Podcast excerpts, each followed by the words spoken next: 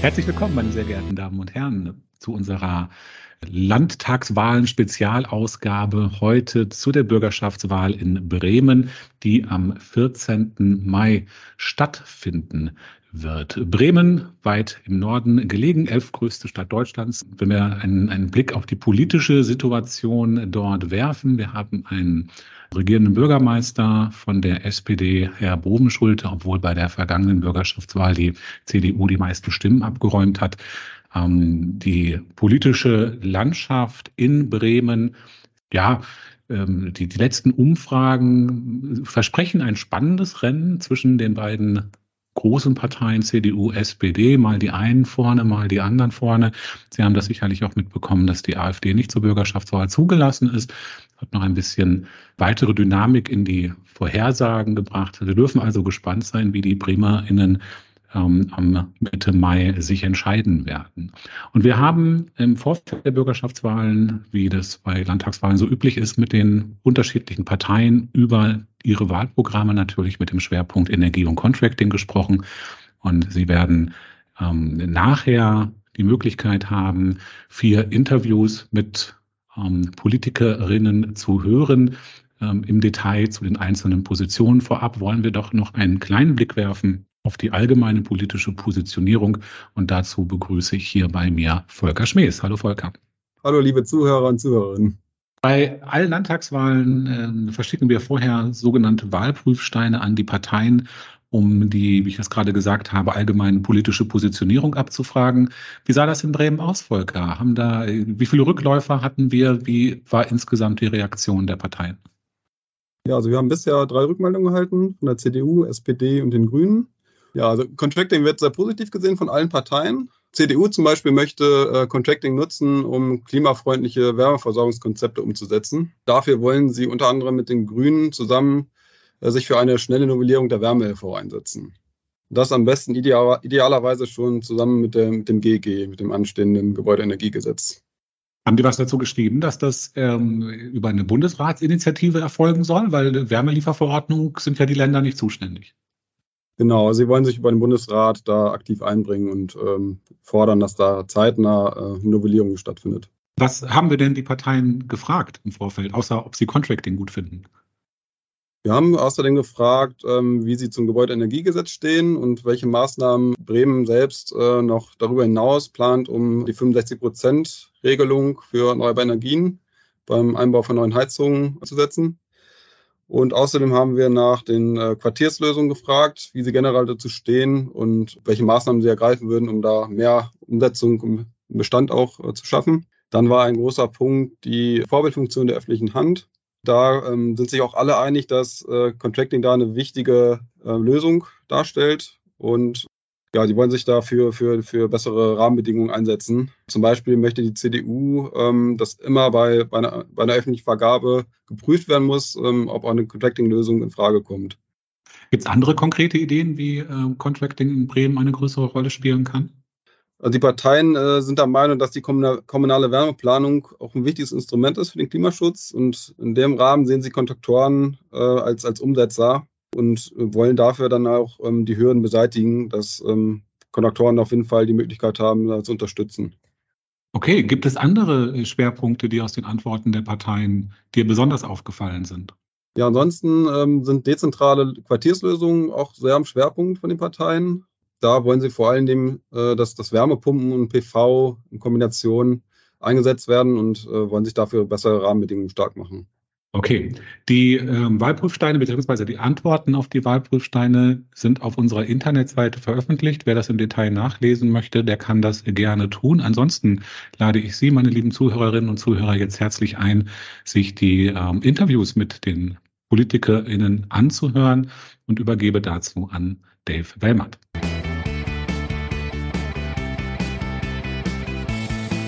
Ich spreche jetzt mit Arno Gottschalk, energiepolitischer Sprecher der SPD. Hallo und herzlich willkommen. Ja, grüße Sie. Danke für die Einladung. Sehr gerne. In Vorbereitung auf das Gespräch ähm, habe ich gesehen, dass Ihnen die Energiewende ein wichtiges Anliegen ist, weil Sie eben auch Bremen zum Standort für die Erzeugung erneuerbarer Energieträger machen wollen. Das finde ich sehr schön. Auch das Thema Energieeffizienz äh, spielt eine große Rolle dabei. Aber ich möchte erstmal einsteigen und fragen, was sind denn aus Ihrer Sicht die drei größten energiepolitischen Erfolge, die Sie jetzt aufweisen konnten?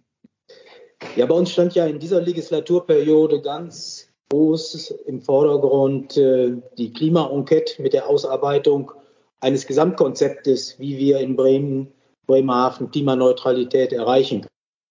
Das Konzept ist jetzt auch fertiggestellt und wir haben damit auch eine pragmatisch ausgerichtete langfristige Weichenstellung bis Ende der 2030er Jahre.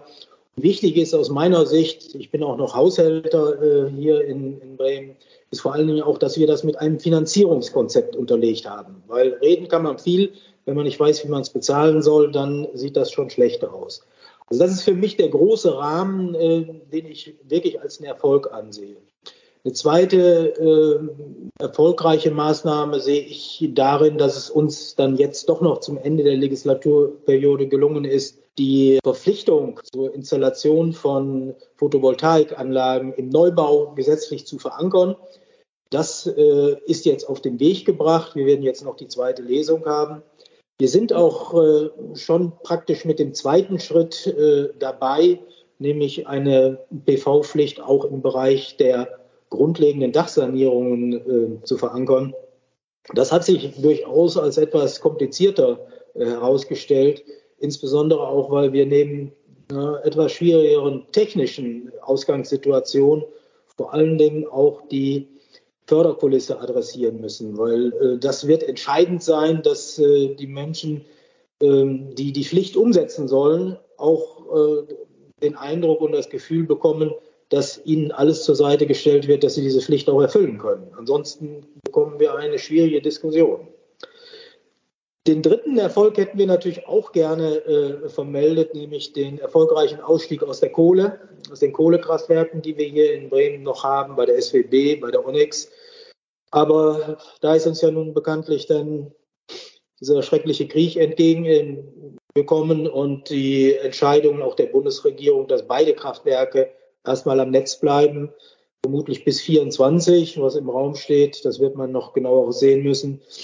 Da fehlt uns also die dritte Erfolgsmeldung, aber insgesamt äh, muss man das den Umständen entsprechend eigentlich als eine positive Entwicklung schon einschätzen. Welche Rolle spielen dezentrale Energieversorgungslösungen in Ihrer energiepolitischen Agenda für Bremen? Denn auch PV und Punkto Mieterstrom zahlt natürlich total darauf ein. Also ich sehe für die dezentrale Energieversorgung eigentlich drei wesentliche Ebenen. Äh, das erste ist die angesprochene PV-Pflicht, Solaranlagen. Wir haben das definiert, dass wir in Bremen sicherlich die größten Reserven haben im erneuerbaren Energienbereich mit den PV-Anlagen auf den Dächern. Das ist äh, die erste Ebene. Die zweite Ebene wird vor allen Dingen die Frage von Nahwärmenetzen sein. Ja, wir haben dort erste Pilotinitiativen, die auch zeigen, dass äh, über diesen Ansatz von Nahwärmenetzen äh, ordentlicher Beitrag geleistet werden kann. Wie groß, wissen wir noch nicht. Das ist auch ein Thema, wo wir vielleicht gleich nochmal drauf kommen werden.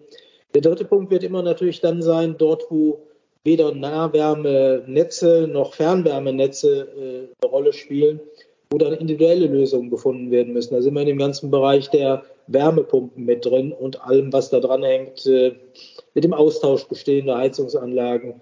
Ich denke, das sind die drei äh, großen Bereiche, die ich sehe. Und ich denke, dass in allen drei Bereichen natürlich auch die Frage im Raum steht, was können denn Energiedienstleister als Stärken, als Vorteile einbringen?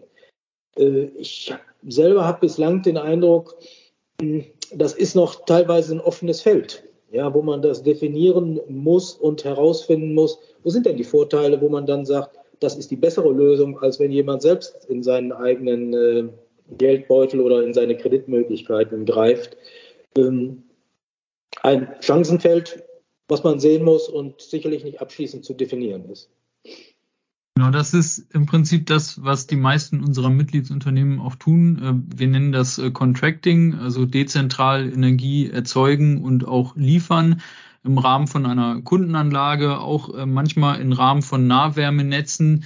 Ähm, ich kann das gerade an dieser Stelle gar nicht definieren, wie lang oder kurz die dann sind, aber in der Regel sind das genau diese individuellen Lösungen, wo genau geguckt wird, entweder das einzelne Gebäude betrachtet oder ähm, mehrere Gebäude im räumlichen Zusammenhang, also wie ein Quartier, ähm, was sich da eben anbietet an Anlagentechnik. Und ich glaube, der große Mehrwert ist wirklich, dass die Investitionskosten und auch das Risiko von diesem Energiedienstleister übernommen werden und nicht auf den einzelnen Gebäudeeigentümer und letztlich den Mieter übertragen werden und der damit entlastet wird und dann eben entsprechend ganz normal, wie man es kennt, über äh, die Betriebskosten äh, dann abgerechnet wird. Jährlich in der Regel ist das ja der Fall.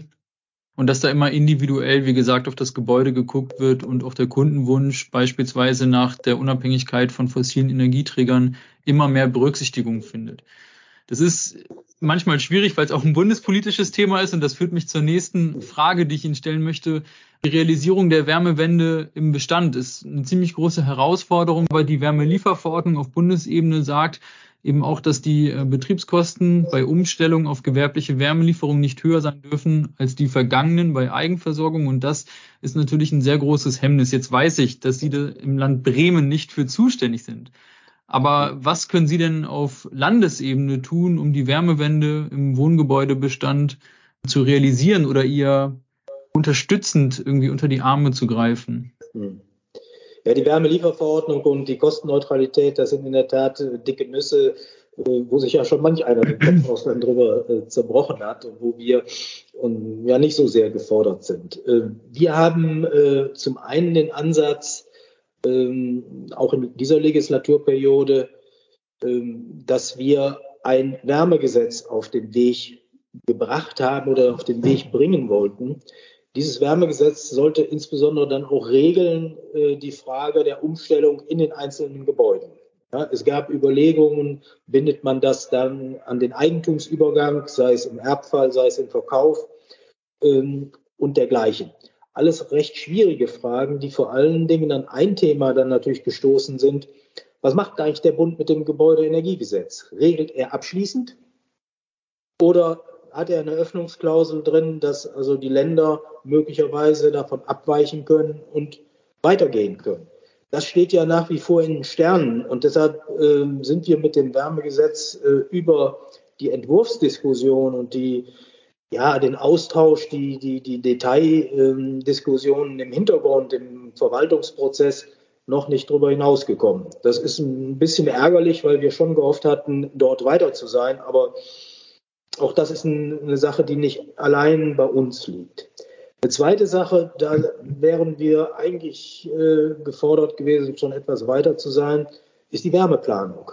Ja, weil das wird das Grundsätzliche natürlich sein für alle ein Orientierungsmaßstab, ähm, wo soll man denn wahrscheinlich was machen? Was eignet sich äh, da? Wir hatten in der Klimaenquete bereits äh, eine erste Kurzstudie von einem Institut in Hamburg, die das uns geliefert hat, äh, was sehr weitgehende Möglichkeiten auch aufgezeigt hat, sehr optimistisch war. Ähm, es war geplant, sehr schnell äh, diese Wärmeplanung dann auch ins Gesamte auch umzusetzen. Das hat leider nicht so richtig geklappt. Da bin ich auch ehrlich gesagt nicht so richtig zufrieden. Ähm, das bleibt jetzt hier auf der Agenda bei uns. Es muss mit einer hohen Geschwindigkeit äh, umgesetzt werden. Und äh, ich sehe das vor allen Dingen auch mit Blick auf Konkurrenzen. Es wird in vielen Gemeinden begonnen werden, solche Wärmeplanungen zu machen welche Kapazitäten haben wir dann noch von denjenigen, die das auch durchführen müssen? Also da ist Politik richtig gefordert und äh, dort müssen wir sehr schnell liefern, weil das natürlich dann die Grundlagen da sind, wie ich das äh, angesprochen habe, für ja, das Spielfeld, auf dem wir uns bewegen und auf dem sich auch die Kontraktoren bewegen werden. Ich habe genau zwei Gedanken dazu. Äh, zu letzterem richtig äh, Stichwort Transformationspläne. Also wenn man kommunale Wärmeplanung macht, muss man sich ja auch anschauen, nachdem man dann die Bedarfe ermittelt hat, wie ähm, da transformiert werden kann. Und das ist, wie Sie richtig sagen, äh, tatsächlich ein Feld, in dem ich auch Contracting-Anbieter sehe, weil sie das ohnehin im Einzelnen schon können und tun, bei Gebäuden und Quartieren.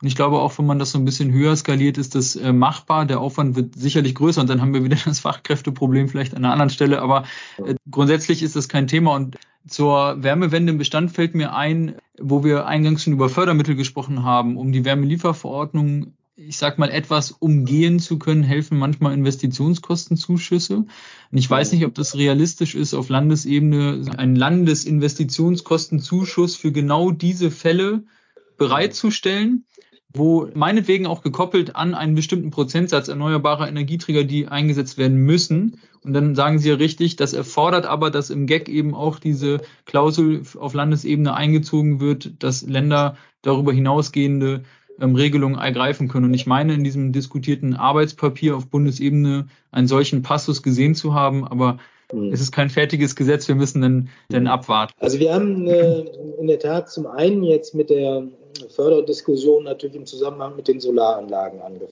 Kompliziertes Feld, ähm, gerade auch wegen der Problematik Doppelförderung und äh, was man da machen kann.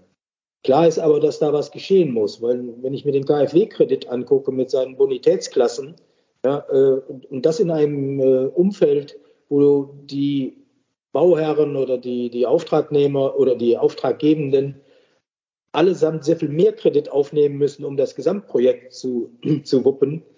Dort werden wir Zinssätze sehen, die machen die ganze Frage unwirtschaftlich. Ja, wenn die niedrigste Bonitätsklasse zu Zinssätzen von über 10 Prozent führt, dann ist das kein Förderkredit mehr, dann ist das äh, im Grunde genommen ein Wirtschaftlichkeitsverhinderungskredit, ja, wenn man das so sagt. Deshalb haben wir natürlich auch gedacht, naja, ist der Ansatz denn überhaupt richtig, äh, dass man äh, nur in diesen Bereich Solar reingeht oder gehen wir auf Landesebene möglicherweise dahin und sagen, wir orientieren grundsätzlich auf einen energetischen Modernisierungskredit. Ja, also der gar nicht so fein gezogen ist auf konkrete Maßnahmen, sondern der hilft tatsächlich äh, in dem Bereich äh, abzufedern, da wo die Kredite so extrem teuer werden, am langen Ende, ja, von der Kalkulation der Banken her, dass wir damit reinkommen und unsere Stärken über die Bremer Aufbaubank damit reinbringen würden. Das zugleich deutet zumindest ein bisschen an, wir sind äh, in der Diskussion bislang keine großen Anhänger von Zuschüssen. Unsere äh, Befürchtung in dem Bereich ist so ein bisschen, wenn man tatsächlich was zu, äh, an Zuschüssen gibt, hm, sagen wir es mal offen, wenn wir jetzt bei den Anbietern gleich mit einkalkuliert, ja, von der Preisseite her. Und äh, das ist jedenfalls ein bisschen unsere Beobachtung und unsere Befürchtung. Deshalb gehen wir zunächst erstmal von der Sache aus, dass wir die günstigen Refinanzierungskonditionen unserer Bremer Aufbaubank, einer öffentlichen äh, Bank, dort mit einbringen. Wir müssen aber zusätzlich diskutieren, wollen wir tatsächlich auch in Zinsverbilligung noch reingehen, also eine, die auch haushaltswirksam dann würde. Das ist für uns natürlich keine leichte Situation, weil äh, unsere finanziellen Voraussetzungen in Bremen natürlich nicht so sind wie in Bayern, äh, wo man das äh, sicherlich ganz anders ausschöpfen könnte. Das ist noch ein Prozess und der wird natürlich für die zweite Jahreshälfte in diesem Jahr ganz oben auch auf der Agenda stehen und der muss vorne an mitstehen. Und da wird natürlich auch ein Punkt sein, der für Sie nicht unwichtig ist wenn man eine Förderkonstellation aufbaut, äh, inwieweit berücksichtigt man auch Contracting-Lösungen? Ja, also das ist, das ist sicherlich etwas, wo wir an einem äh, äh, auch an einen Diskussionspunkt kommen werden, wo wir natürlich auch in die Diskussion mit denjenigen, die so etwas anbieten, kommen müssen. Also das ist ja, Bremen hat immer die große Chance, wir haben kurze Wege und damit, da kann man auch Dinge verdeutlichen, für die man sonst ellenlange Papiere schreiben muss. Ähm, insofern äh, sage ich mal so, es ist auch ein, ein bisschen ein Signal dann an Ihre Mitglieder, Ben, da müssen Sie sich da auch einbringen. Ja, und auch rechtzeitig ich, einbringen. Ich glaube, ich glaub, das machen die sehr gerne. Welche äh, Potenziale sehen Sie denn, um mehr Chancengleichheit äh, zu schaffen, insbesondere mhm. für, für Contracting-Lösungen? Also ich, ich sehe im Wesentlichen drei Punkte. Das erste ist, wir sind zwar bei bestimmten Dingen ja auf Landesebene nicht diejenigen, die die entscheidenden gesetzlichen Weichenstellungen machen. Trotzdem ist es für uns natürlich auch wichtig, auf einer direkten Ebene zu erfahren, wo sind denn diese Beeinträchtigungen? Ja, also sie liegen bei uns bei der Vielzahl von Dingen, mit denen man zu tun hat, nicht so offen auf der Hand, dass wir wissen, ach, das sind die Sorgen der Energiedienstleister. Ja, also das ist etwas, wo ich auch ein bisschen ermuntern würde zu sagen, wir brauchen auch eine stärkere Verdeutlichung erstmal im politischen Raum, wo Hemmnisse sind, wo gute Lösungen vielleicht behindert wird. Der zweite Punkt, ich glaube, der hängt so ein bisschen auch mit einer kommunikativen Frage äh, zusammen. Wir haben in Bremen natürlich äh, uns darauf hinbewegt, mit einer relativ großen Bedeutung, dass wir eine fundierte Energieberatung auch äh, äh etablieren. Das ist zum Teil über die Verbraucherzentrale, die zusätzlich mit einem Netz von Energieberatern tätig ist. Und das ist zum anderen Energiekonsens, die äh, nicht so in den privaten Bereich reingehen wie die Verbraucherzentrale, sondern eher den gewerblichen oder so Quartierslösungen drin. So, ich denke mir, dass die äh, Kontraktoren und die Contracting-Anbieter natürlich auch gut beraten wären, dort auch zu kommunizieren, welche Stärken sie denn dann haben. Und äh, bei der Gesamtsituation, gerade wenn man verbraucherpolitisch äh, auch die Dimensionen sehr stark mit drin hat, werden natürlich immer die Fragen sein, welche Qualität wird geliefert. Ja, wir laufen ja auch ein bisschen Gefahr, dass äh, so eine Eldorado-Situation entsteht, wo alle möglichen Anbieter drin sind und äh, wir dann nach fünf Jahren äh, feststellen, äh, zehn Prozent aller Dächer sind undicht ja? oder äh, so im PV-Bereich. Da müssen wir aufpassen und ich glaube, diese Qualitätsfrage dieses mit reinzubringen, ist für die wirklich guten Anbieter äh, auch ein entscheidender Punkt. Und die dritte Frage haben wir eben schon angesprochen. Ich glaube, äh, die finanzielle Dimension, also inwieweit sind denn auch Contracting-Lösungen vielleicht ein sinnvoller Bestandteil in den, in den finanziellen Förderkulissen? Ja, das wird ja ein wesentlicher Punkt ja dann auch mit sein. Ich glaube, wir stehen hier in Bremen noch davor, ein bisschen mehr daran zu arbeiten, an dem Entdeckungsverfahren, welche Chancen das Contracting auch bringen könnte. Also ich jedenfalls muss für mich das so offen sagen, mein Horizont ist jetzt nicht so weit, dass ich sagen könnte, ach so und so, diese Vorteile liegen alle dort auf dem Tisch, die habe ich schon verstanden, die kann ich auch alle gut abwägen, sondern ich glaube, dass in diesem Bereich genau dieser Austausch eigentlich noch intensiviert werden kann und dass da jedenfalls noch Luft nach oben ist. Ich würde das gerne als Auftrag auch formulieren an dieser Stelle an unsere Mitglieder. Also nehmen Sie diese Chance oder diese Möglichkeit gerne wahr, die Vorteile ähm, und Chancen von Contracting-Lösungen auch aktiv ähm, an die Politik zu spielen, auch ich bin mal so frei auch gerne an Herrn Gottschalk. Ähm, wir unterstützen da als Verband äh, natürlich auch sehr gerne, weil es uns ein wichtiges Anliegen ist, dieses Geschäftsmodell zu verbreiten und auch ähm, die Leute dafür zu sensibilisieren, was für Vorteile eigentlich Contracting auch im Punkto Energiewende bringt. Also sowohl für den Gebäudeeigentümer als auch für den Mieter, aber auch insgesamt gesamtgesellschaftlich, weil der CO2-Ausstoß dadurch lokal auch reduziert wird. Und man hat natürlich auch eine gute Finanzierungskomponente beim Contracting, wie ich schon erwähnt habe. Das entlastet eben auch die Gebäudeeigentümer, weil sie eben nicht, ich sage jetzt einfach mal, ohne dass ich jetzt ein bestimmtes Projekt vor Augen habe, eine halbe Million aufnehmen müssen und zur Bank rennen müssen, sondern das macht der Contractor und es wird eben über die Laufzeit abgetragen. Ja. Also wenn ich das einfach nochmal sage, ich komme aus dem Bereich, ich habe sehr viel Finanzierungsberatung gemacht, bevor wir in die Politik gegangen sind, im Verbraucherbereich. Und ich weiß eben um diese besondere Problematik der finanziellen Belastung. Ja, also gerade auch im kritischen Endbereich die monatlichen Belastungen hinzukommen, das ist immer wieder das Entscheidende. Da gute Lösungen zu liefern, ist eigentlich die Chance. Ja. Und eine zweite, das sage ich mal so als Ökonom, ähm, die Vorteile, die so eine Degression, eine Mengendegression bieten könnte, da dann tatsächlich auch über geschickte Leasingverfahren oder was auch alles da drin ist, Dinge zu bringen, die der Einzelne so nicht darstellen kann. Ich glaube, dass wir da noch einiges an Entwicklung sehen können. Das denke ich auch. Äh, gerade die, die Ausgestaltung auch im Contracting ist sehr vielfältig. Also da gibt es mehrere Optionen, auch äh, Pachtmodelle, Mieterstrom, reine Wärmelieferungen, mehr ähm, Auslegung auf die Senkung von Energiekosten. Das wäre dann im Energieeinsparcontracting der Fall und, und, und. Also da gibt es, gibt es sicherlich viel. Abschließend möchte ich Ihnen natürlich noch die Frage stellen, was Sie sich ganz persönlich für die Wahl wünschen. Ja, ich wünsche mir natürlich, dass wir mit sagen wir, einem deutlichen Abstand die stärkste äh, Partei werden. Äh, nicht nur, weil wir gerne gewinnen wollen, sondern weil es darum geht, dass wir dann, glaube ich auch, hoffe ich auch, ähm, die Akzente setzen können, nämlich einen pragmatischeren und schnelleren Umsetzungsprozess äh, zu arrangieren, in, gerade auch in diesem Bereich der energetischen Transformation und vor allen Dingen auch äh, stadträumlichen Blick reinzubringen, der die gesamte Stadt sieht. Und äh, ähm, das ist einfach notwendig, alle mitzunehmen in dem Bereich. Na, und persönlich, äh, ich hoffe mir, dass ich äh, genügend Vertrauen bei Wählerinnen gewinne, dass ich auch selber wieder dabei bin. Ist ja auch nicht selbstverständlich und deshalb steht das natürlich auch mit ganz oben an. Dafür wünsche ich Ihnen ganz viel Erfolg. Sie haben viele gute Punkte äh, schon angesprochen, die Sie auch weiterverfolgen wollen. Alles Gute dafür. Tschüss.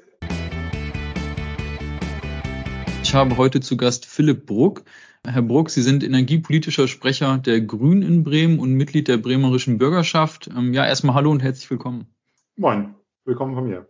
Freut mich, dass Sie Zeit haben für unsere Mitglieder und hier mit uns sprechen können. Wir sind schon ganz gespannt denn Bremen ähm, regieren die Grünen ja schon ähm, einige Zeit und deswegen ähm, ja, möchte ich Sie als erstes danach fragen, was denn aus Ihrer Sicht die drei größten energiepolitischen Erfolge der gegenwärtigen Legislaturperiode sind. Also ich glaube, der größte Erfolg, den wir im Klima- und Energiebereich hatten, ist die Enquete-Kommission. Wir haben ja eine Klimastrategie erarbeitet, eben zusammen mit WissenschaftlerInnen, die, ich würde glauben, die ambitionierteste Klimastrategie aller Bundesländer ist. Wir haben uns ähm, das Klimaneutralitätsziel 2038 gesetzt, aber auch ähm, ja, mit Maßnahmen hinterlegt, ähm, Szenarien, ähm, Ziel, Ziele, Zwischenziele und so weiter festgelegt. Das heißt, wir haben einen sehr guten Plan, wie wir das auch schaffen können, in den nächsten 15 Jahren klimaneutral zu werden. Und das würde ich sagen, ist so, steht über allem. Und da haben wir auch, äh, um das umsetzen zu können, jetzt äh, gerade vor einem Monat im Parlament äh, die Mittel zur Finanzierung beschlossen. Also wir haben zweieinhalb Milliarden Euro zusätzlich, die wir in Klimaschutz investieren wollen, in den nächsten vier Jahren beschlossen. Ähm, das heißt, wir haben ja ziemlich viele Voraussetzungen geschaffen, um jetzt richtig durchstarten zu können.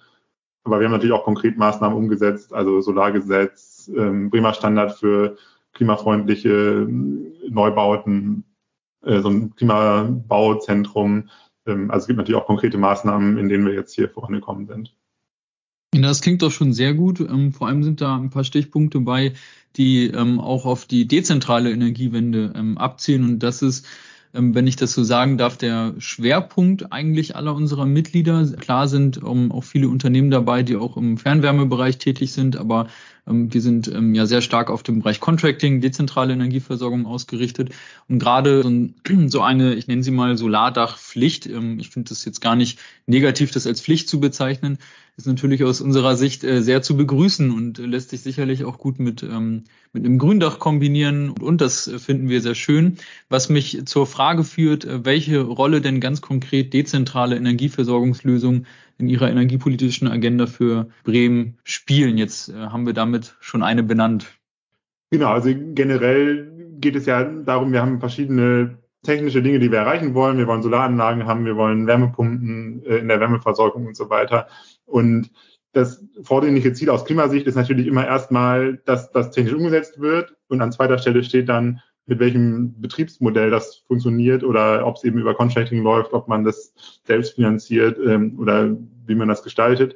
Aber ich bin total überzeugt, dass das am Ende in der Geschwindigkeit, in der wir auch diese Transformation brauchen, nur funktionieren wird, wenn man all diese Möglichkeiten zur Verfügung hat. Also wenn es auch Leute gibt, die kein Eigenkapital mitbringen, kein Know-how, keine Kapazitäten dafür, ähm, aber eben über Contracting dann zum Beispiel ähm, in solche Klimaschutzmaßnahmen investieren können, dann ist das total zentral. Ähm, Energiedienstleistung ist ja sowieso ein riesen Sammelbegriff. Äh, da zählen auch alle Formen von Wärmelieferungen, ob dezentral bis hin zu Wärmenetzen äh, mit rein. Ähm, und natürlich brauchen wir die. Also ohne wird es nicht funktionieren. Ohne werden wir die Klimaneutralität nicht erreichen.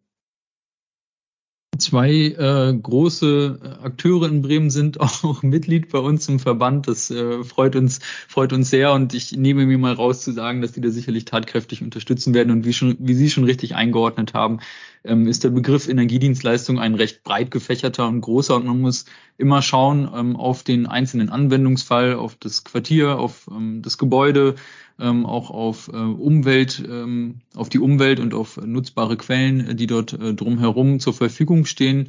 Und das brennende Thema ähm, ist ja die Wärmewende aktuell und vor allem die Realisierung der Wärmewende im Bestand.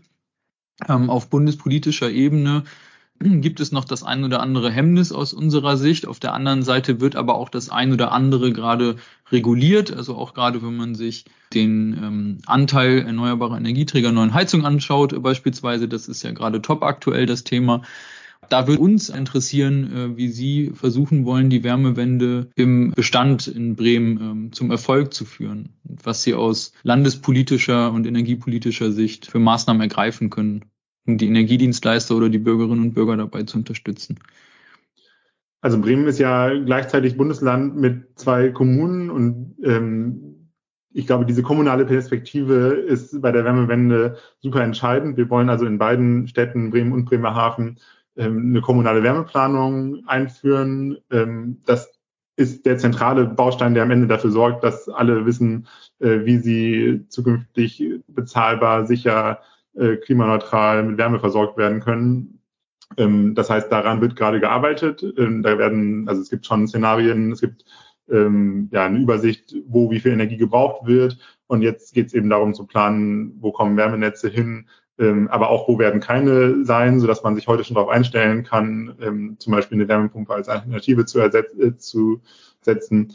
Ähm, also die zentrale Maßnahme ist die Wärmeplanung und darüber hinaus gibt es natürlich noch ähm, diverse Maßnahmen, die das begleiten. Wir haben jetzt ja die, diese 65 Prozent erneuerbaren Regelung von der Bundesregierung. Ähm, die ist eine ganz wichtige Rahmenbedingung, die wir hier in Bremen sonst auch durch ein Landeswärmegesetz ähm, verankert hätten auf eine ähnliche Weise. Ähm, es wird äh, natürlich auch Regeln für Wärmenetzbetreiber geben, dass die auch umstellen, dass es nicht nur darum geht, dass die HausbesitzerInnen irgendwie ihre Heizung austauschen, sondern auch, dass ein Wärmenetz möglichst klimaneutral mit Wärme versorgt wird.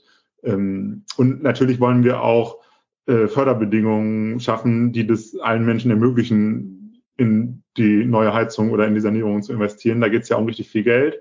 Ähm, gerade wenn eben nicht nur die Heizung ausgetauscht wird, sondern auch noch gedämmt werden muss, Fenster getauscht werden und so. Ähm, das kann schnell teuer werden. Das kann manche Leute auch überfordern, die das Geld heute nicht haben. Ähm, und da wird die Bundesregierung ganz viel fördern, aber wir wollen in Bremen eben auch äh, äh, viel fördern. Ich hatte ja vorhin angesprochen, dass wir diese zweieinhalb Milliarden Euro äh, für den Klimaschutz in den nächsten vier Jahren beschlossen haben. Ein Teil davon ist, dass in den nächsten vier Jahren jedes Jahr 30 Millionen Euro an Förderung für die BremerInnen und BremerhavenerInnen ausgezahlt werden sollen für Sanierungsmaßnahmen und Heizungsaustausch. Zwei Punkte angesprochen, auf die ich noch kurz eingehen möchte. Ähm, gerade äh, bei den äh, Förderbedingungen ähm, ist es, glaube ich, wichtig für Energiedienstleister so eine Art äh, Landesinvestitionskostenzuschuss äh, bei Umstellung auf gewerbliche Wärmelieferung im Wohngebäudebestand zu ermöglichen, weil wir da das große Hemmnis der Kostenneutralität haben aufgrund der Wärmelieferverordnung. Und wir sind uns ja alle einig, wir wollen ja alle mit Erneuerbaren in den äh, Gebäudebestand und auch unsere Marktzahlen spiegeln das als Kundenwunsch wieder. Also es ist auch so, dass die Leute das wollen und so auf die ähm, Energiedienstleister zukommen. Nur hält man sozusagen aus wirtschaftlicher Perspektive oder erreicht man häufig nicht diese Kostenneutralität und da würde, würden, glaube ich, zusätzliche Mittel helfen. Sicherlich keine dauerhafte Lösung, weil dann muss man sozusagen bundespolitisch ans Gesetz und äh, schauen, wie man, wie man da die Anpassung schafft, aber das nur so als Anregung. Und was ich in Ihrem Wahlprogramm gesehen habe, was mich äh, gefreut hat und auch die Überleitung zur nächsten Frage sein soll, ist, ähm, dass Sie anstreben, dass äh, Fernwärmenetze bis 2030 auch klimaneutral äh, Wärme bereitstellen sollen, denn das ist etwas, was wir häufig in der Debatte vermissen, ähm, nämlich die Gleichstellung von Fern- und Nahwärme oder von dezentraler ähm, in, in, oder Wärmeversorgung gegenüber der großen leitungsgebundenen Fernwärme, dass diese häufig besser gestellt ist und dass sie Ausweichmöglichkeiten hat über Transformationspläne oder äh, fünf bis zehn Jahre mehr Zeit, um ähm, gewisse Anteile erneuerbarer Energieträger einzusetzen. Und ja, ich denke, das begrüßen wir einfach, dass es da so eine Gleichstellung gibt. Und ähm, das ist ja auch der übergeordneten Sache dienlich. Und ähm, darüber hinaus äh, würde mich interessieren, welche Potenziale Sie denn sehen, um mehr Chancengleichheit für Contracting, für dezentrale Energieversorgungslösungen umzusetzen, die über sozusagen dieses Beispiel, was ich eben erwähnt hatte, hinausgehen. Also erstmal will ich noch sagen, zu dem Thema Kostenneutralität, das Sie eben angesprochen haben, das ist ja tatsächlich eine bisschen aus der Zeit gefallene Regelung, sage ich mal, wenn man das die Energiekosten äh, vergleicht, die in der Vergangenheit angefallen sind für fossile, die da billig waren und dann eine erneuerbare Lösung konkurrenzfähig sein soll. Das ist keine sinnvolle Regelung. Insofern würde ich zustimmen, wenn man da was macht, ähm, dann würde das helfen. Das kann dann auch nicht nur eine Förderung sein, sondern da kann muss man einfach eine Regelung schaffen, die auch die Perspektive der nächsten 10, 15 Jahre mit einbezieht und guckt, wie teuer werden Energieträger denn dann sein.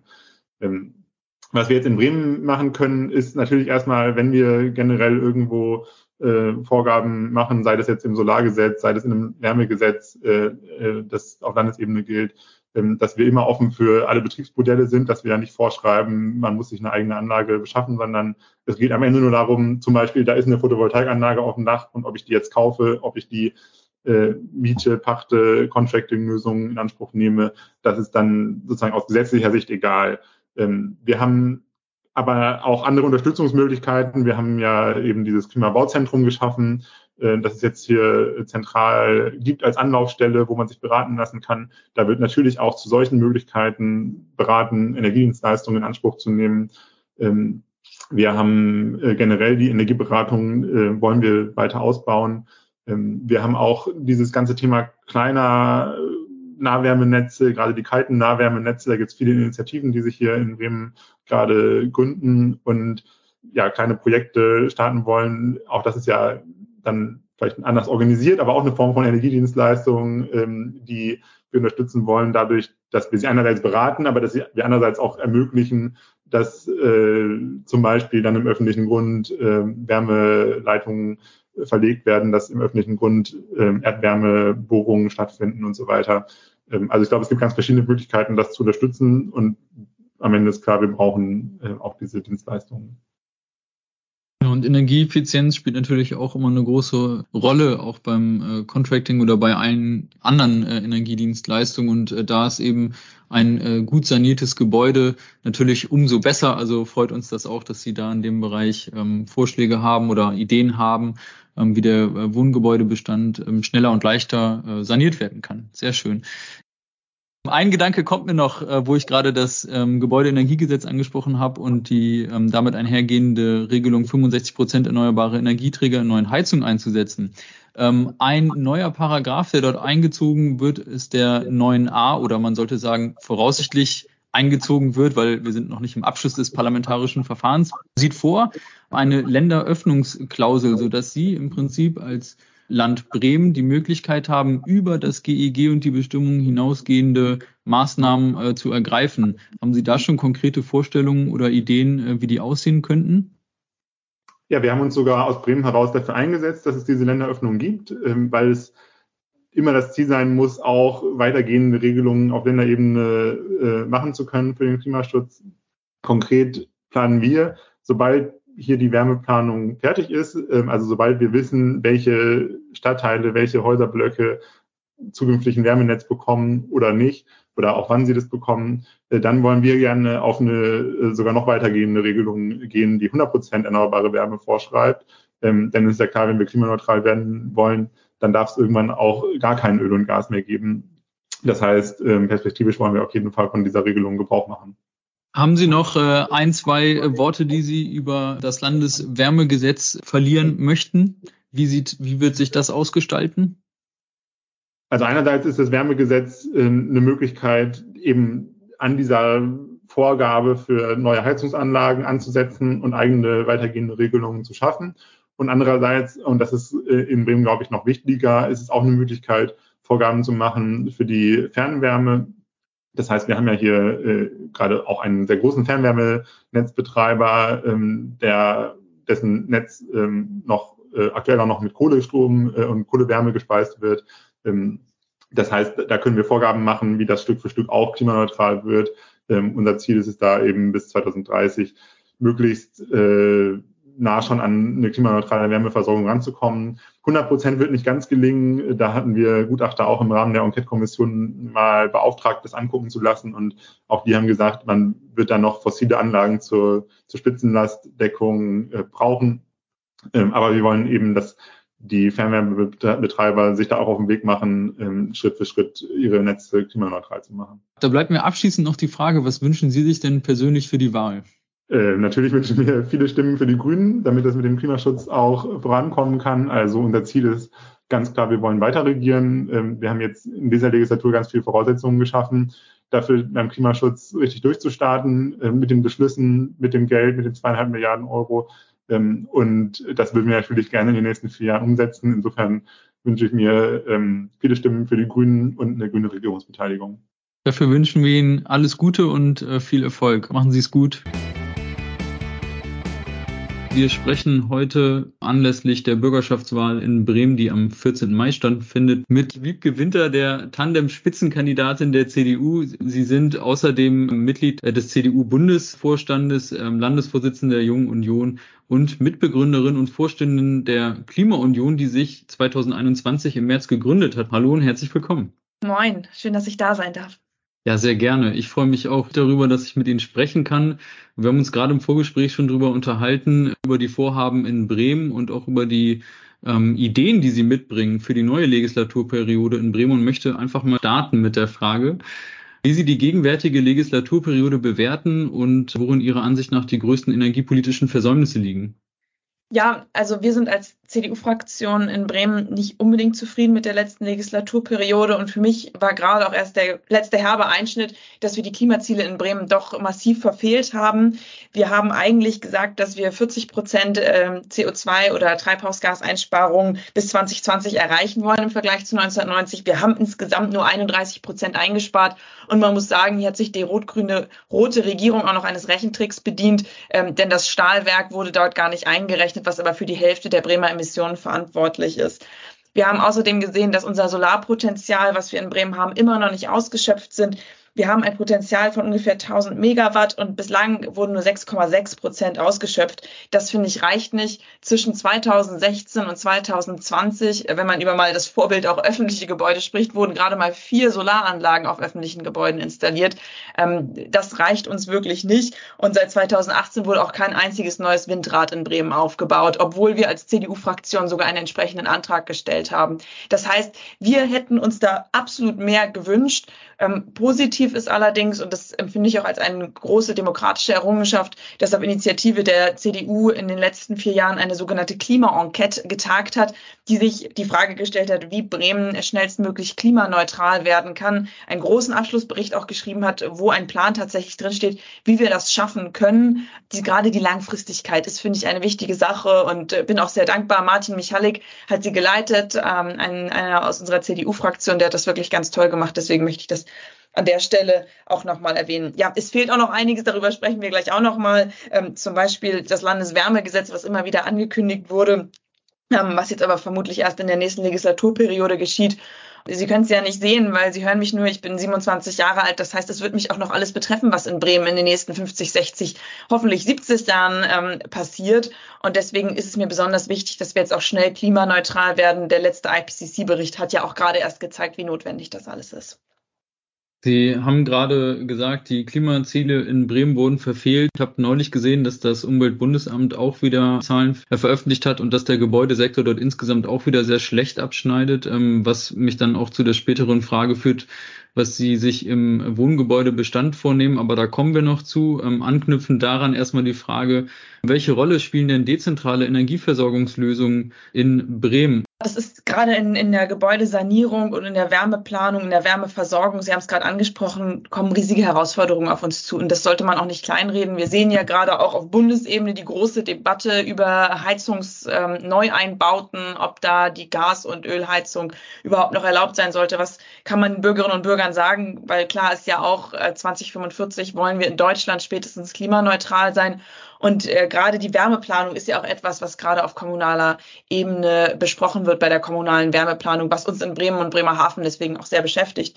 Gerade das Thema Contracting ist für uns ein sehr wichtiger Baustein, um die Klimaneutralität zu erreichen. Wir haben bereits heute dort einige Lösungen gefunden, zum Beispiel beim Klinikum Rheinkenheide. Das ist ein, äh, ein Krankenhaus in Bremerhaven, äh, wo ein Energiespar-Contracting schon stattfindet, beziehungsweise auch im Freizeitbad Fegesack. Das sind Möglichkeiten, die wir sehen und generell denken wir, dass Contracting halt hilft, um auch eine gewisse Finanzierung sicherzustellen. Wir haben uns zum Beispiel auch überlegt, ähm, dass die GEWOBA ähm, ein, der, ein Dienstleister werden sollte. Das ist ein Unternehmen hier in Bremen, ähm, was halt. Übrigens auch, auch Mitglied bei uns. Ah ja, sehr gut. Äh, liebe Grüße an die Gewova. Also was ja. haben wir mit euch vor? Ähm, wir fänden es gut, äh, wenn, wenn das ein zentrales Geschäftsfeld auch von der Gewoba zukünftig wird, in dem sie halt energetische Sanierungsmaßnahmen auch weiterhin planen ähm, und erneuerbare Energien, also Anlagen dafür auch errichten. Das, von daher halten wir Contracting dafür eine sehr, sehr sinnvolle, eine sehr, sehr sinnvolle Maßnahme. Das sieht übrigens auch die Enquete-Kommission so. Sondern es geht natürlich auch um die kommunale Wärmeplanung.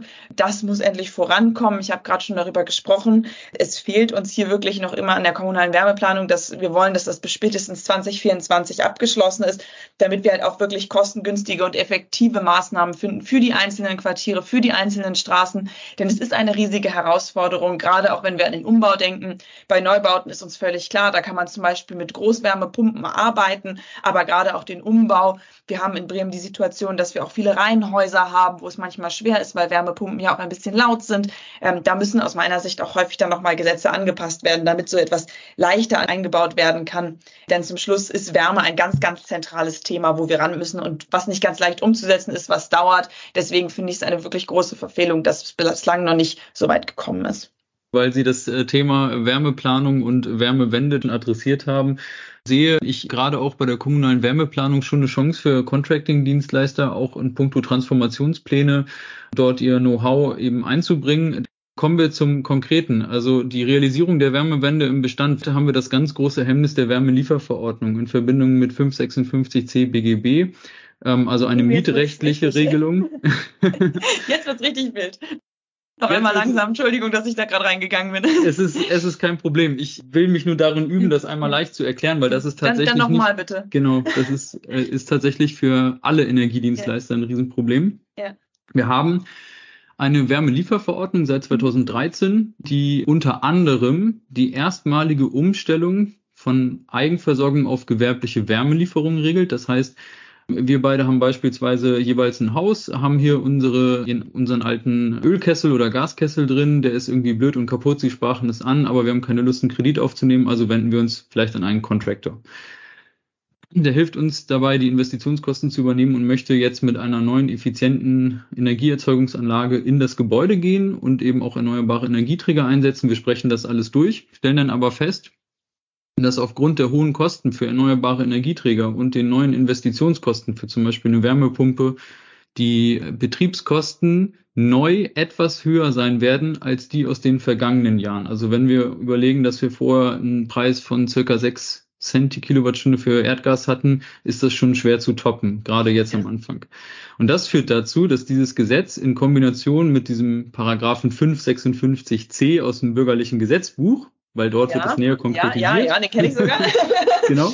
Die Umstellung auf gewerbliche Wärmelieferung verhindert, weil das Kriterium der Kostenneutralität nicht eingehalten wird. Das ist im Prinzip Verbraucherschutz, der ist ja so ah. insofern auch okay. Die Frage ist nur, sollte der Verbraucherschutz über dem Klimaschutz stehen und oder lässt sich nicht beides miteinander vereinen, indem man beispielsweise sagt, wenn wir jetzt 65 Prozent erneuerbare Energieträger einsetzen oder 80 oder 100, dann werden nur 80 Prozent der alten Betriebskosten als Referenzwert genommen gegenüber den neuen, die sonst höher wären, weil wir erneuerbare Energieträger einsetzen. Es ist ein bisschen komplex.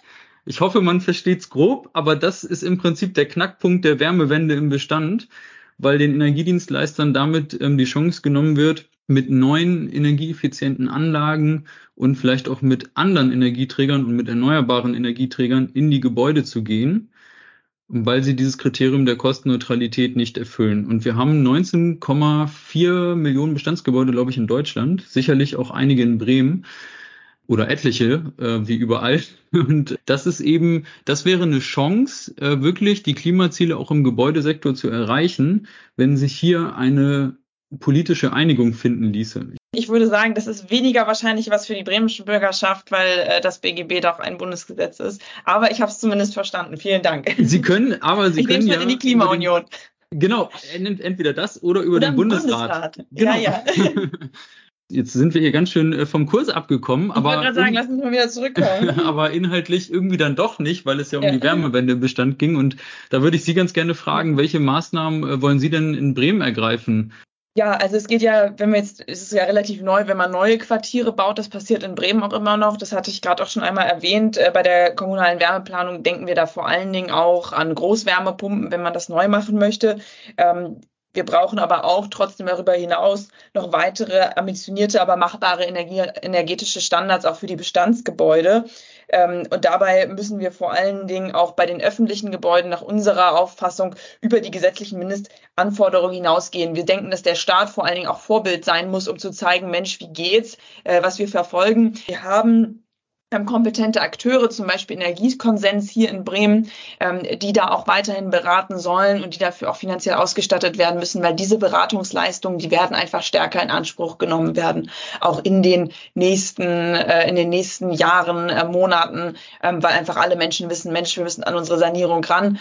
Mm, und jetzt auch die steigenden Heizkosten führen auch schon ganz unmittelbar jetzt natürlich dazu, dass sich die Menschen Gedanken machen. Äh, und wir wollen auch gerne ein Landeswärmegesetz schaffen, wo wir genau das alles auch regeln wollen. Das ist aus unserer Sicht ganz, ganz wichtig, dass das endlich auf den Weg kommt. Und dann über Finanzierung, wie man das Ganze öffentlich finanziert, wird in Bremen übrigens gerade sehr massiv gestritten, ähm, weil jetzt ein milliardenschweres Schuldenprogramm von der Regierung beschlossen wurde. Wir stehen, ich glaube, das ist nochmal wichtig, auch um Unterschiede vielleicht auch zwischen den Parteien zu erkennen. Als CDU Bremen stehen wir für die Klimaanleihe. Das heißt, wir wollen keine neuen Schulden aufnehmen, sondern wir wollen das Ganze vor allen Dingen über Klimaanleihen und die Bremer Aufbaubank finanzieren, ähm, weil wir sagen, ganz ehrlich, die Kosten, die sonst auf die nächste Generation zukommen, die sorgen dafür, dass wir andere Krisen vielleicht nicht mehr bewältigen können oder auch Folgekrisen, die aufgrund der Klimakrise dann eintreten werden.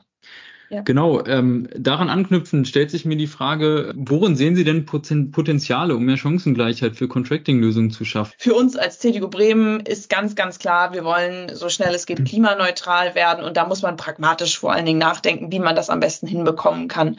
Dafür einsetzen, dass auch öffentliche Wohnungsbaugesellschaften in Bremen und Bremerhaven ihre Dächer schnellstmöglich mit Mieterstromanlagen ausstatten.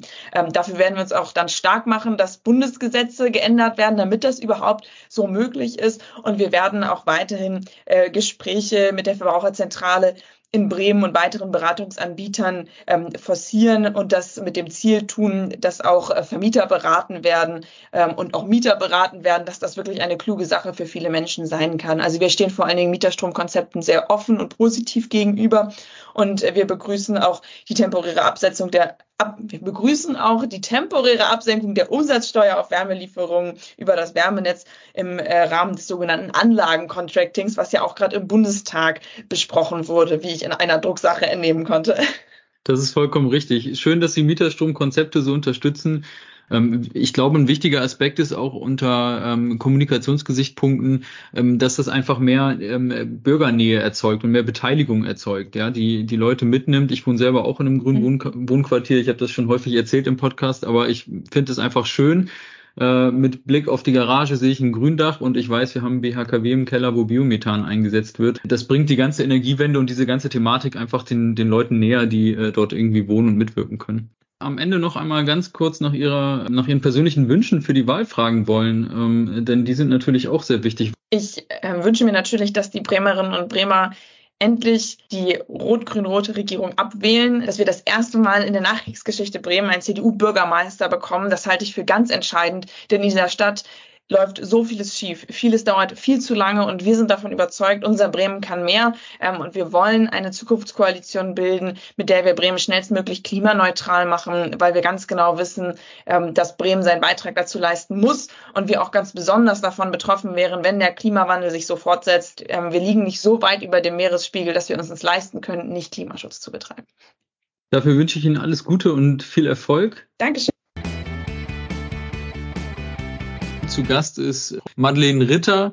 Sie sind unter anderem Vorsitzende des FDP-Landesfachausschusses Klima und Umwelt und auch Mitglied des Bundesfachausschusses für Klima und Energie der FDP. Und äh, freue mich, dass Sie hier heute zu Gast sind. Hallo und herzlich willkommen. Hallo, Herr Wellmers. Vielen Dank für die Einladung. Sehr gerne. Ich äh, möchte direkt starten. Ich habe in dem FDP-Wahlprogramm gelesen, dass Sie die Klimaneutralität beziehungsweise einen sehr hohen Anteil erneuerbarer Energieträger in Bremen vor 2040 anstreben. Das ist natürlich sehr zu begrüßen und passt auch in die Gesamtprogrammatik. Wie bewerten Sie denn die gegenwärtige Legislaturperiode? Ist Bremen da schon auf den richtigen Weg oder sehen Sie energiepolitische Versäumnisse? Wir bekennen uns natürlich ganz klar zum Ziel der Klimaneutralität hier in Bremen äh, auch bis 2038 und sehen natürlich die erneuerbaren Energien als äh, ganz, ganz großen Faktor.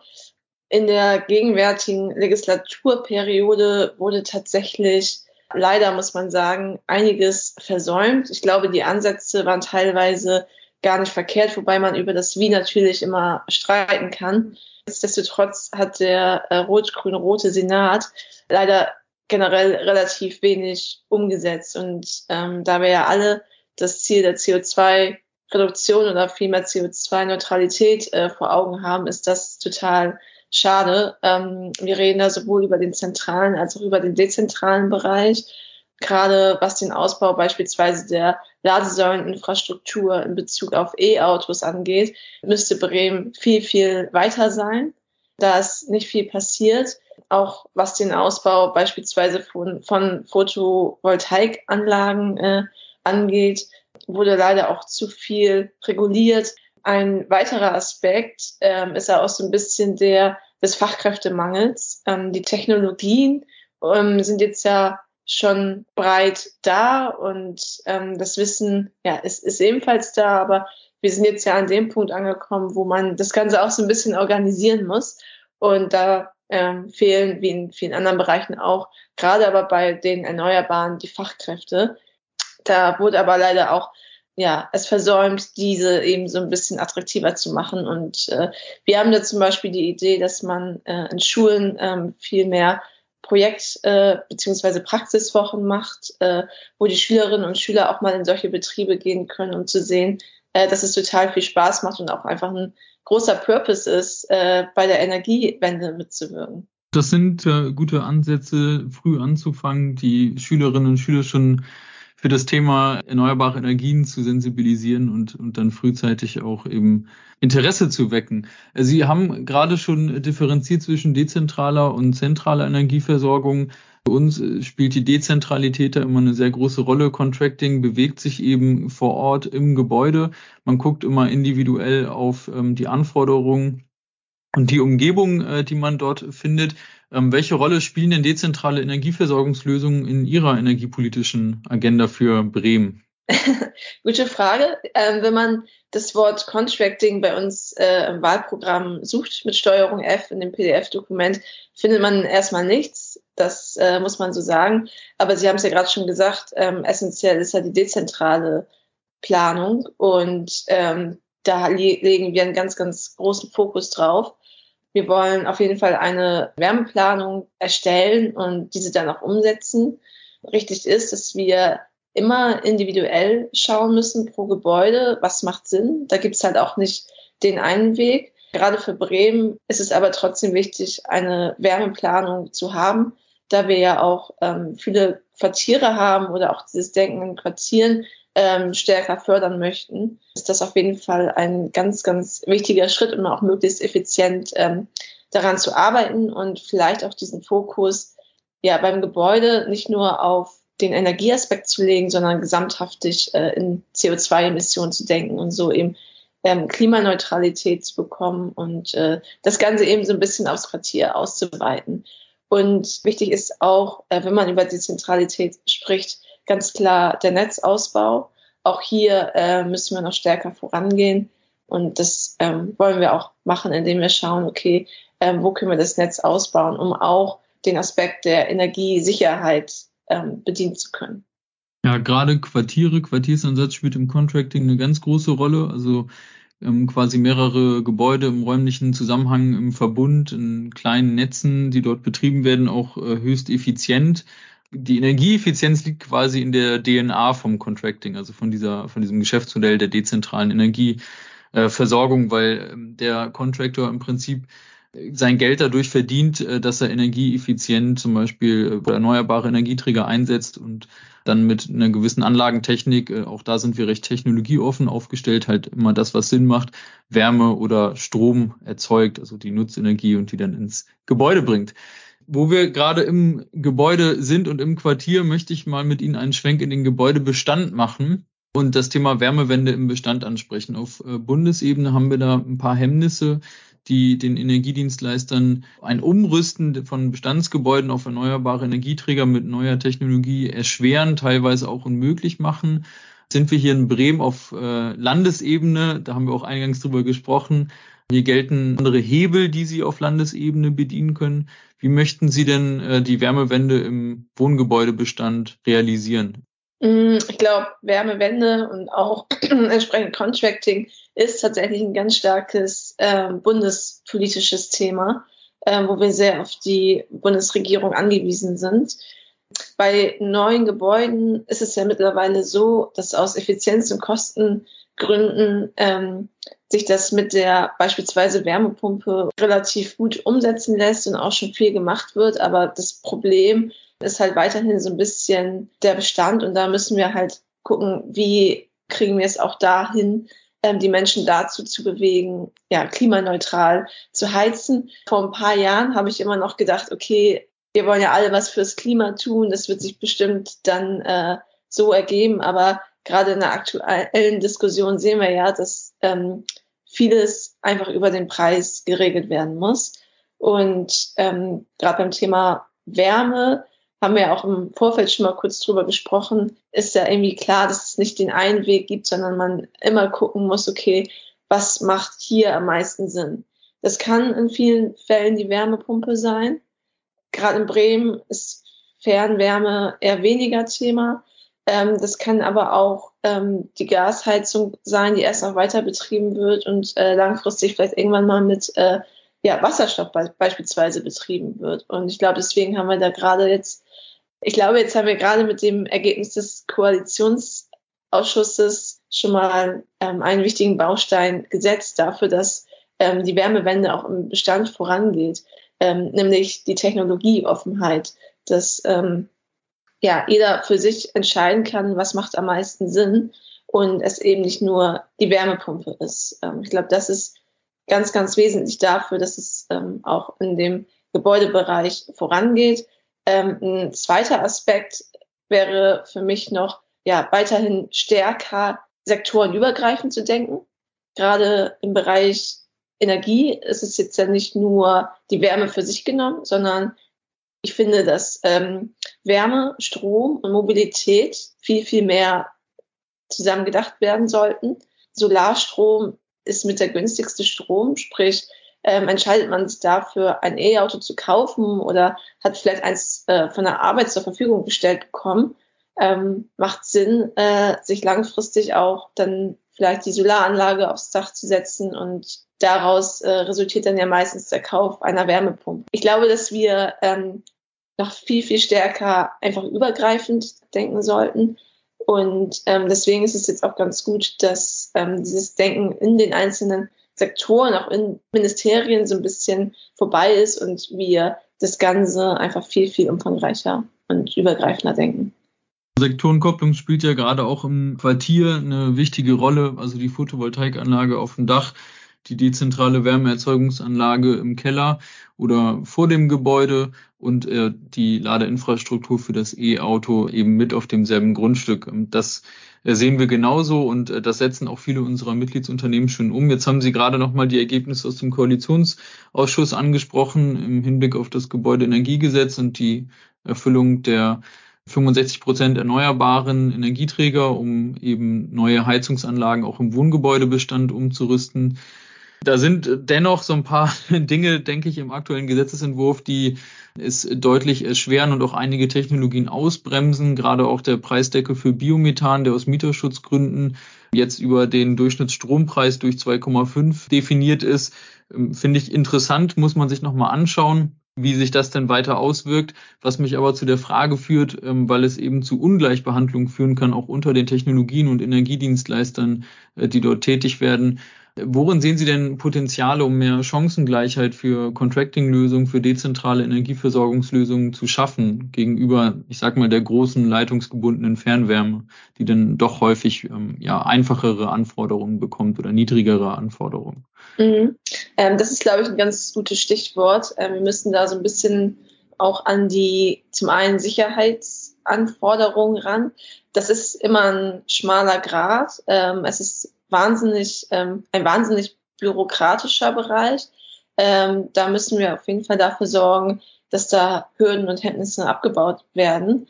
Ähm, ich glaube, so ein gutes Beispiel dafür ist auch ähm, der, der Strommieter. Ähm, da äh, sehen wir, oder da ähm, sollte es ja schon so sein, dass viel, viel mehr davon eingebaut werden. Ähm, weil ohne das ähm, ist es ja auch für Contracting-Unternehmen eigentlich schwer, ihren Purpose, diese Energieeffizienz zu erfüllen, weil ähm, Transparenz einfach die Grundlage dessen ist. Und äh, wenn aber nicht vernünftig gemessen werden kann, wie viel Strom gerade verbraucht wird, ist es einfach schwer, ähm, für Effizienz zu sorgen. Ähm, und deswegen ist es wichtig, dass wir bürokratische ähm, ja, Hemmnisse und Regularien abbauen. Nichtsdestotrotz ähm, haben wir ja schon über Dezentralität gesprochen und da gehört ja auch so ein bisschen dieser Aspekt der Digitalisierung mit rein. Ähm, es ist natürlich wichtig, auch da die Cybersicherheit weiterhin im Blick zu behalten und da kann ich jeden verstehen, ähm, der da sagt ähm, oder dem, dem das ein Dorn im Auge ist, ähm, da mit Sicherheitsstandards runterzugehen. Aber wir haben alle ähm, das Ziel der CO2-Neutralität im Auge und ähm, da müssen wir einfach gucken, okay, wie kommen wir dahin und ähm, ja, uns da einfach überlegen, wie wir die Prioritäten setzen wollen. Und für ja, uns Demokraten äh, ist schon klar, dass, dass äh, das Ziel CO2-Neutralität, Klimaneutralität ganz oben steht und ähm, wir auf jeden Fall schauen wollen, ähm, dass wir solche Hemmnisse und Hürden einfach aus dem Weg räumen. Ganz herzlichen Dank. Äh, da bleibt mir abschließend noch die Frage, was Sie sich denn persönlich für die Wahl wünschen. Ähm, ich wünsche mir auf jeden Fall ein starkes FDP-Ergebnis. Ähm, wir wollen auf jeden Fall besser als bei der letzten Wahl werden. Und ähm, wir sehen ja, dass viele Sachen nicht umgesetzt worden sind, beziehungsweise wir, glaube ich, auch ein paar ganz gute Ideen haben. Und deswegen würde ich mir natürlich wünschen, dass wir auch vielleicht mitgestalten können, aber einen Schritt nach dem anderen. Für uns zählt jetzt erstmal der Einzug ins Parlament mit einem starken Ergebnis. Dafür wünschen wir Ihnen viel Erfolg und alles Gute. Lieben Dank bis dahin. Vielen Dank für die Einladung.